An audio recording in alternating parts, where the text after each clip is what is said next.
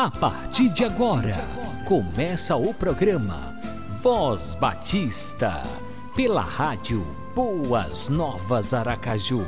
A apresentação: Pastor, Pastor Marinho. Marinho.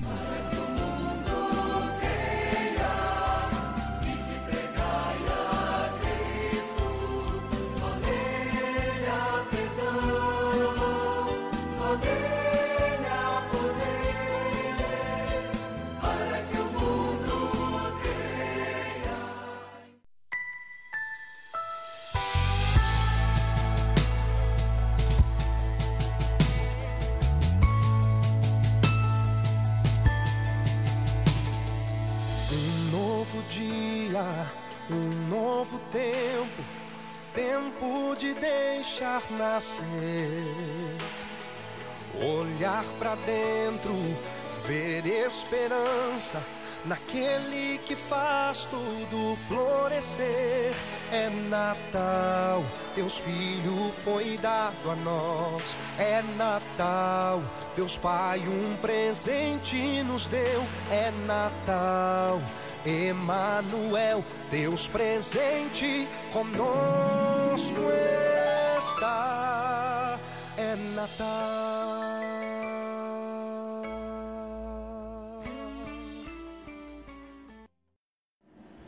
Aquele abração no coração para você que está conectado na Rádio Boas Novas Aracaju.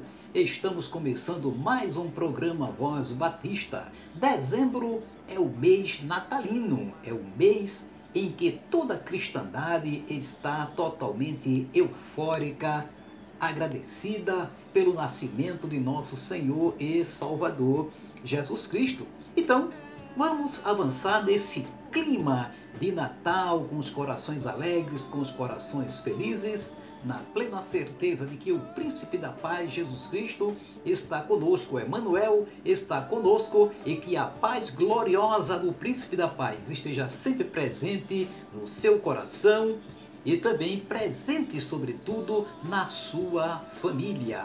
É tempo de celebrar o Natal de Jesus Cristo, de agradecer a Deus pela vinda do Salvador, que é Cristo o Senhor. Programa Voz Batista, uma realização da Convenção Batista Sergipana. Abra o seu coração e receba a palavra de Deus ministrada pelo pastor Hernandes Dias Lopes. Reação ao Natal. Irmãos amados, nós somos é, abrir a palavra de Deus ah, no Evangelho de Jesus Cristo, conforme o relato de Mateus.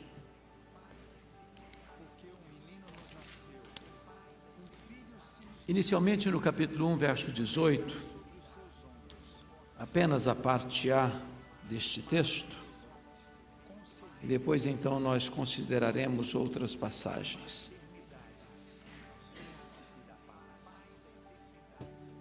O nascimento de Jesus foi relatado pelos evangelistas. Mateus é, é um dos mais sucintos dele, e quando retrata o nascimento de Jesus, está no verso 18 assim: Ora, o nascimento de Jesus Cristo foi assim. E eu queria então é, trazer a memória esclarecida de vocês os principais fatos que marcam este acontecimento singular. Porque o que nós chamamos de Natal não começou na história, começou antes que a história começasse. Começou na eternidade. Porque este que nasceu, preexiste ao tempo, preexiste a história, porque ele teve glória com o Pai antes que houvesse mundo. Este que celebramos no Natal é aquele que trouxe à existência as coisas que não existiam. Ele é o Criador do universo, pois todas as coisas foram feitas por intermédio dele e sem ele, nada do que foi feito se fez. Este que celebramos no Natal É aquele que, como diz Paulo em Colossenses 1,17, sustenta todas as coisas pela palavra do seu poder. Este vasto, insondável universo que ele criou, sem matéria preexistente, é ele quem dá sustentação a todas as coisas. Este que nós celebramos no Natal foi prometido por Deus, o Pai, lá no Éden porque está escrito que da semente da mulher, e é o único ser humano que nasceu neste planeta, que é semente da mulher, é Jesus Cristo. Todos os outros homens, todos os outros seres humanos, é semente do homem. Ele, só ele, é semente da mulher. Porque não é resultado de um intercurso de um homem com a mulher, mas foi obra do Espírito Santo operado no ventre de Maria. E ele é a mulher que veio para esmagar a cabeça da serpente. E toda a história da humanidade, literalmente, foi uma espécie de preparação para o nascimento do nosso Salvador. Tudo apontava para ele. Os patriarcas falaram dele, os profetas descreveram a ele. A história de Israel era apenas uma preparação para a chegada dele. E então tudo, tudo, tudo retratava a vida dele. Era um prenúncio da chegada dele. Apontava para este grande acontecimento da história. Deus desceria à terra, o Verbo se faria carne, Deus se faria homem, o rei se faria servo, o infinito tornar-se um bebê. E este é o acontecimento mais sublime e auspicioso da história da humanidade que, que Deus faz? Deus prepara o mundo para esse acontecimento. Deus chama o povo judeu, uma nação pequena, absolutamente insignificante, para que ele, o Messias, nascesse como um judeu. Para que este povo trouxesse ao mundo a revelação especial de Deus. Deus prepara os gregos com a sua filosofia, com o seu pensamento filosófico, com a língua universal, para que quando o Messias chegasse, esta mensagem pudesse ter celeridade, com a única língua no mundo inteiro. Deus prepara o povo romano, com a lei romana, debaixo de uma pax romana, estradas sendo rasgadas por todos os rincões do império, para que esta mensagem ao chegar pudesse ter rapidez para todas as províncias daquela época. E então diz a Bíblia que na plenitude dos tempos, quando tudo estava pronto, as profecias todas se cumprindo de forma rigorosa e literal, então diz a Bíblia que na plenitude dos tempos ele nasceu, nascido de mulher, nascido sob a lei, para ser o nosso redentor. O Verbo se fez carne e habitou entre nós, cheio de graça e de verdade, e vimos a sua glória, glória como do unigênito do Pai. E está aqui certamente, como disse Atanásio, o maior mistério do cristianismo. E na verdade, a mente mais arguta, a personalidade mais é, inebriada pelo conhecimento, jamais poderia entender esse mistério. Pensem comigo, o Verbo eterno, pessoal, divino, o Verbo criador, o Verbo autoexistente, o Verbo que é Deus, Deus transcendente, Deus infinito, Deus imenso, Deus eterno, Deus imutável, Deus onipotente, onipresente, onisciente, Deus soberano, Deus que nem os céus dos céus pode contê-lo, diz a Escritura que esse Verbo se fez carne, que ele, sendo transcendente, esvazia-se a si mesmo e assume a forma de homem, e entra no ventre de uma virgem e nasce de uma virgem, e é enfaixado em panos e deitado numa manjedoura. Ele veio habitar entre nós, sendo ele outrora glorificado pelos anjos, querubins e serafins por toda a desde o início da criação. E agora ele vem ficar entre nós, pisando o nosso chão, bebendo a nossa água, comendo o nosso pão, chorando a nossa lágrima, sentindo a nossa dor, carregando sobre o seu corpo no madeiro os nossos pecados. E ele veio para quê? Ele veio para nos mostrar Deus. Ele veio cheio de graça. Ele veio cheio de verdade. E ele veio para revelar para nós quem é o Pai. Na glória do Pai, a glória do Pai pode ser vista nele, porque ele, é exata expressão do ser de Deus, o resplendor da glória. Nele habitou corporalmente toda a plenitude da divindade. Então, diz a Bíblia que quando esse momento chega, algumas coisas importantes vêm acontecer na história. Primeiro, Deus manda um anjo lá em Jerusalém, quando tem um sacerdote muito velho, que orou muitos anos para ter um filho, porque naquela época não ter filho era um opróbrio para uma família. E Zacarias e Isabel oraram, eles eram de uma família sacerdotal, oraram anos e anos, e eles envelhecem e não têm filho. Isabel é estéril, e de repente Zacarias entra para oferecer incenso, era o dia do seu turno, um dia de alto privilégio para ele, e já tinha desistido desse sonho, e já tinha desistido desse projeto, e um anjo aparece para ele diz: Zacarias, as tuas orações foram ouvidas.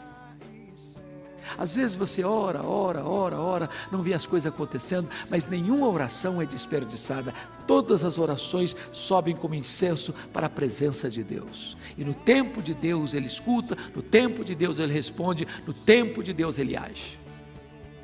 Mas agora, com a chegada do precursor, seis meses depois, quando Isabel está grávida, o anjo Gabriel é enviado lá em Nazaré pequena cidade, desprezada cidade.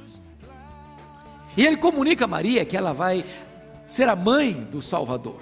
E ela fica curiosa, mas como vai ser? Eu, eu não tenho relação com homem algum. E então diz a Bíblia que o anjo disse: Olha, descerá sobre ti a sombra do Altíssimo, e o Espírito Santo entrará em você, e você então conceberá e dará luz a uma criança, e esse vai ser o Filho do Altíssimo, e você vai colocar o nome dele de Jesus, porque ele vai salvar o seu povo dos seus pecados. Mesma notícia que o anjo diz a José. E ela corre lá para Isabel. Três meses fica lá, sem falar nada com José. Ele é noivo de José. Quando ela volta, José não sabendo o que está acontecendo, o silêncio de Maria, a gravidez aparentemente já notória, os comentários surgindo talvez, ele envergonhado, seus planos frustrados. Ele resolve então para protegê-la e não difamá-la, fugir secretamente, sair secretamente. E aparece o anjo de Deus e disse: José, não temas receber Maria, porque o que nela foi gerado é obra do Espírito Santo. Ela não foi infiel, ela não carrega um filho do adultério, ela carrega o filho do Altíssimo. Ela não tem como destinação o opróbrio e a morte, ela será notória entre as mulheres. Não está aqui o fruto do pecado, está aqui o fruto da bênção de Deus para os homens. E então diz a Escritura que José recebe Maria, e agora um fato acontece maravilhosamente. A profecia dizia que ele tinha que nascer em Belém da Judéia, porque José era da família de Davi. E Deus então move o Império Romano para fazer um recenseamento para que simplesmente José saísse de Nazaré e fosse lá para a Judéia, para a cidade de Belém, porque Jesus tinha que nascer em Belém da Judéia. E por que José leva Maria? Só ele precisava ir, ela não tinha que ir, ele tinha que ir. E por que, que ele a leva no estado adiantado de gravidez? Embora a Bíblia não diga isso com todas as letras, você sabe o que está por trás, os comentários maliciosos. Ninguém está sabendo direito essa história. O anjo apareceu para Maria. Maria está grávida. José não casou com ela ainda, ela é apenas prometida. Os comentários surgem, as malícias aparecem. E José, então, para proteger Maria, leva Maria consigo para Belém. Quando chega lá, a cidade está ocupada não tem vaga nas hospedarias, não tem vaga nas pensões, não tem espaço para eles. E diz a Bíblia que ele, como Cordeiro de Deus, vai nascer num lugar muito próprio numa manjedoura, num lugar onde os animais comem, numa gruta. O Rei dos Reis nasce no lugar mais humilde Aquele que haveria de ser o filho de Davi não tem espaço na cidade de Davi. Aquele que é o pão da vida não tem lugar para nascer na casa do pão. E quando ele nasce, diz a Bíblia que um anjo aparece para dizer aos pastores de Belém, as pessoas mais desprezadas da época, eram os pastores, gente que não merecia confiança da sociedade e para essa gente que não tinha valor aos olhos dos homens, aparece o anjo de Deus comunicando para eles assim: vocês não precisam ter medo, não.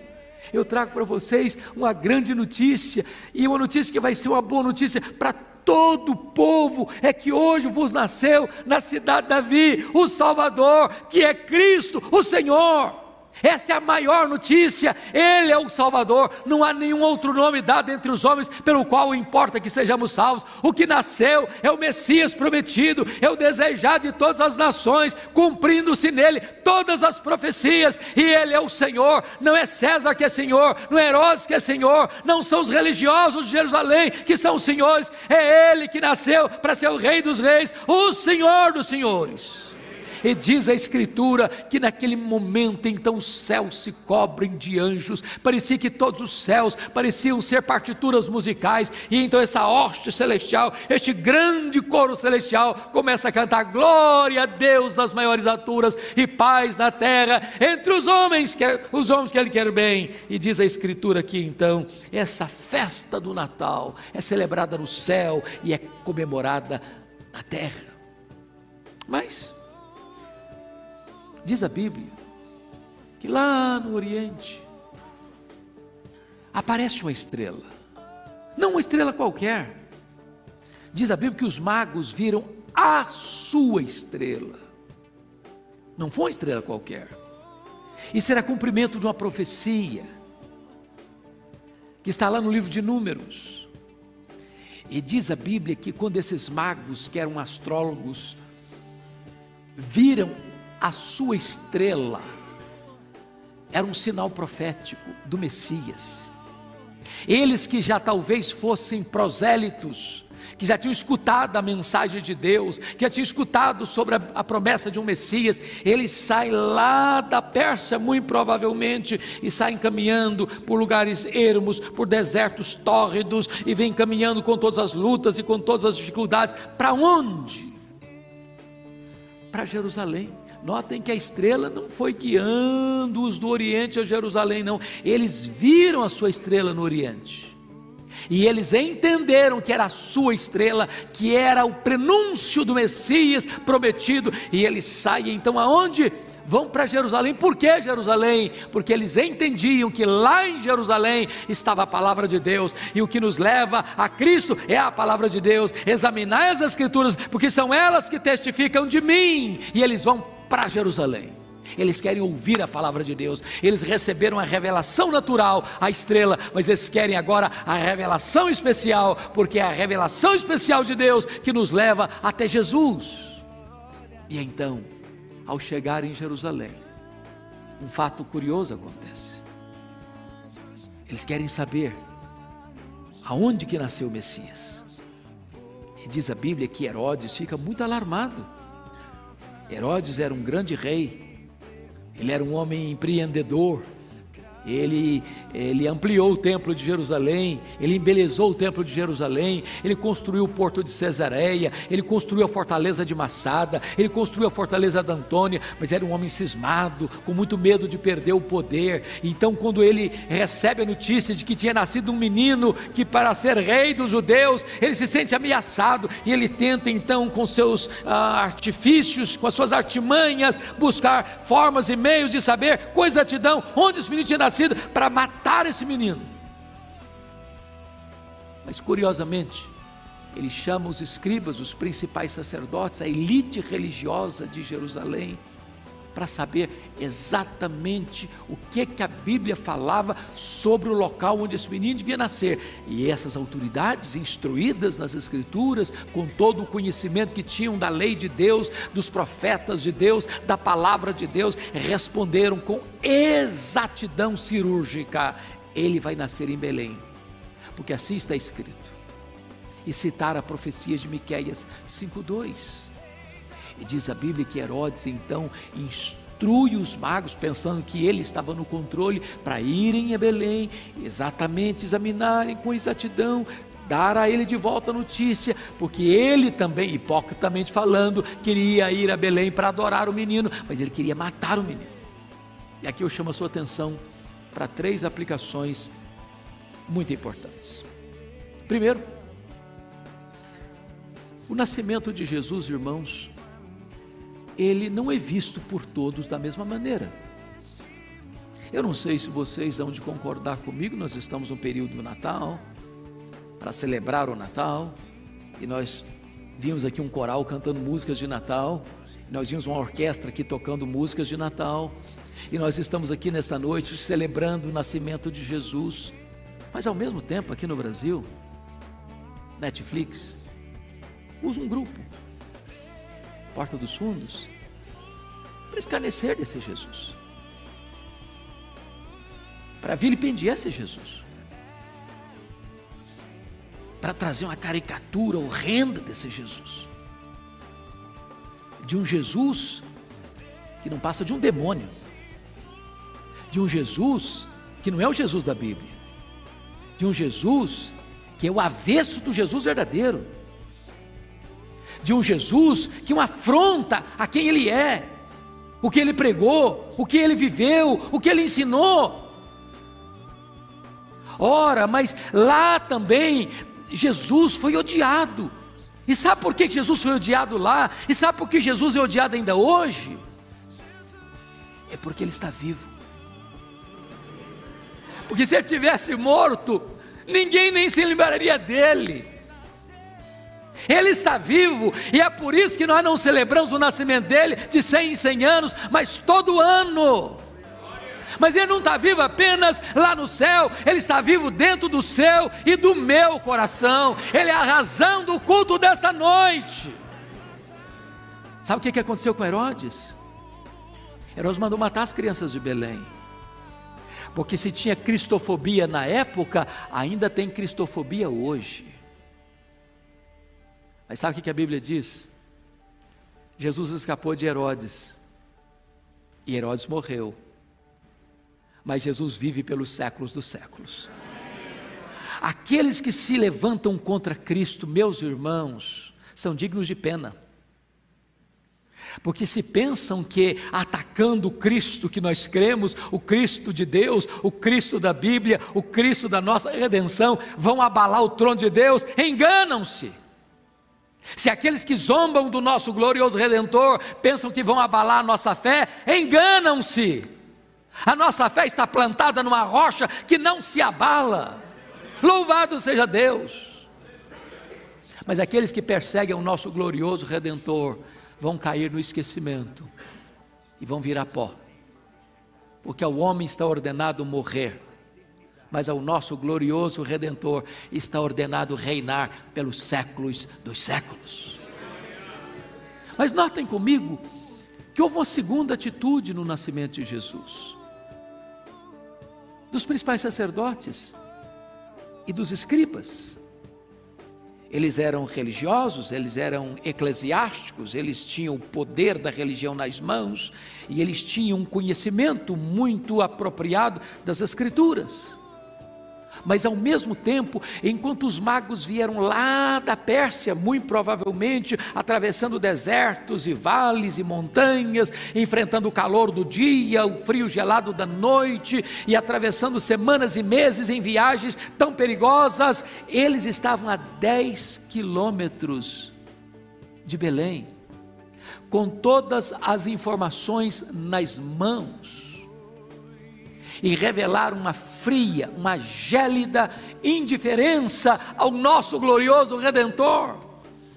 Não foram lá para adorá-lo. Aliás, ao longo da vida e do ministério do Senhor Jesus Cristo, esses se levantaram como os mais amargos opositores e inimigos do Senhor Jesus Cristo.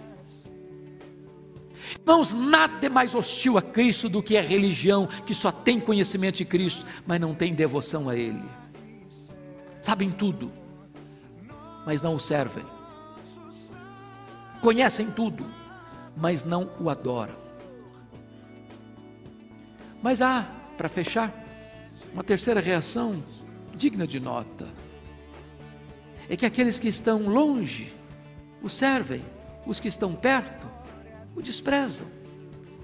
Aqueles que sabem tão pouco são mais zelosos em buscar do que aqueles que sabem tanto, mas o coração está frio.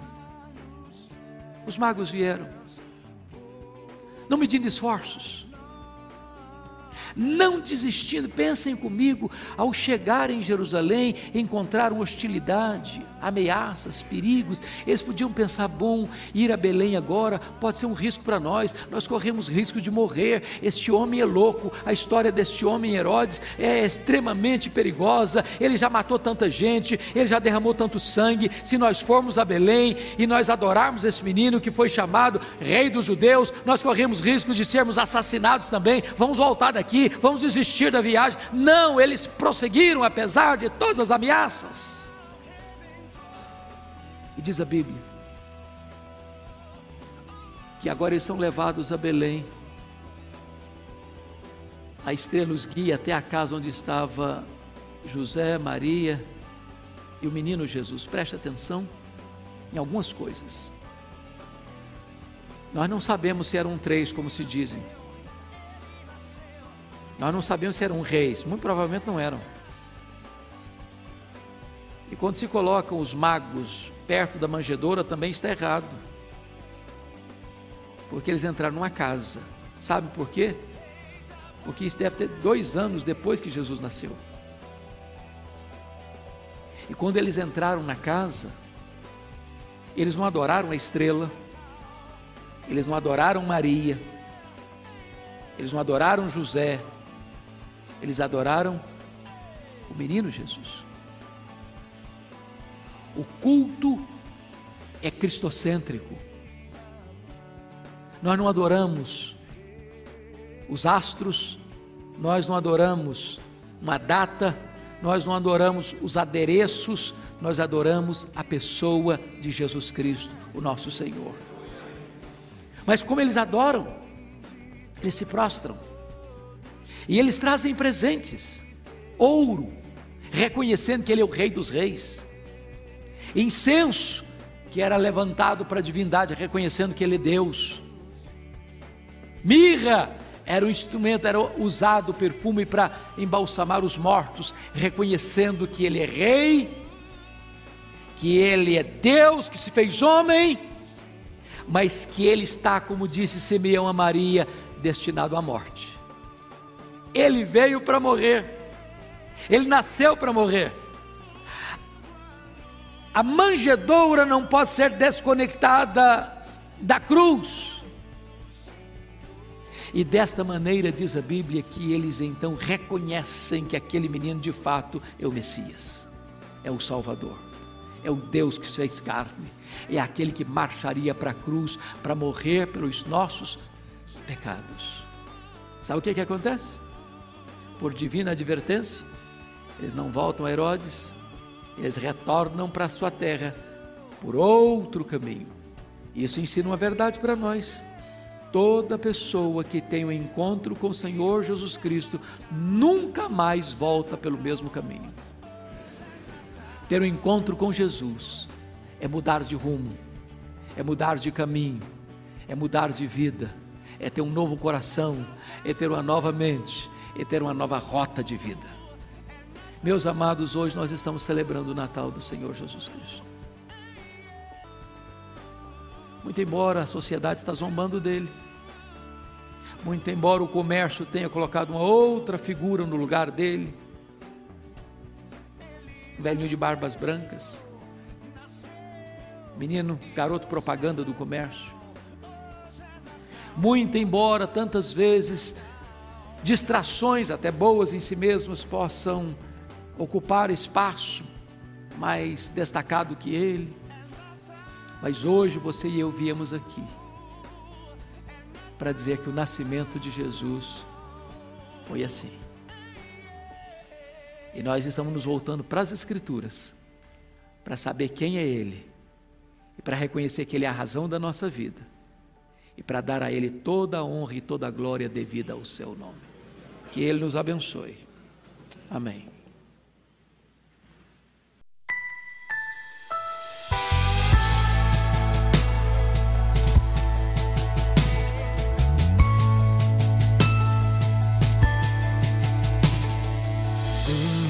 dia, um novo tempo, tempo de deixar nascer. Olhar para dentro, ver esperança naquele que faz tudo florescer. É Natal, Deus Filho foi dado a nós. É Natal, Deus Pai um presente nos deu. É Natal. Emanuel, Deus presente conosco está. É Natal.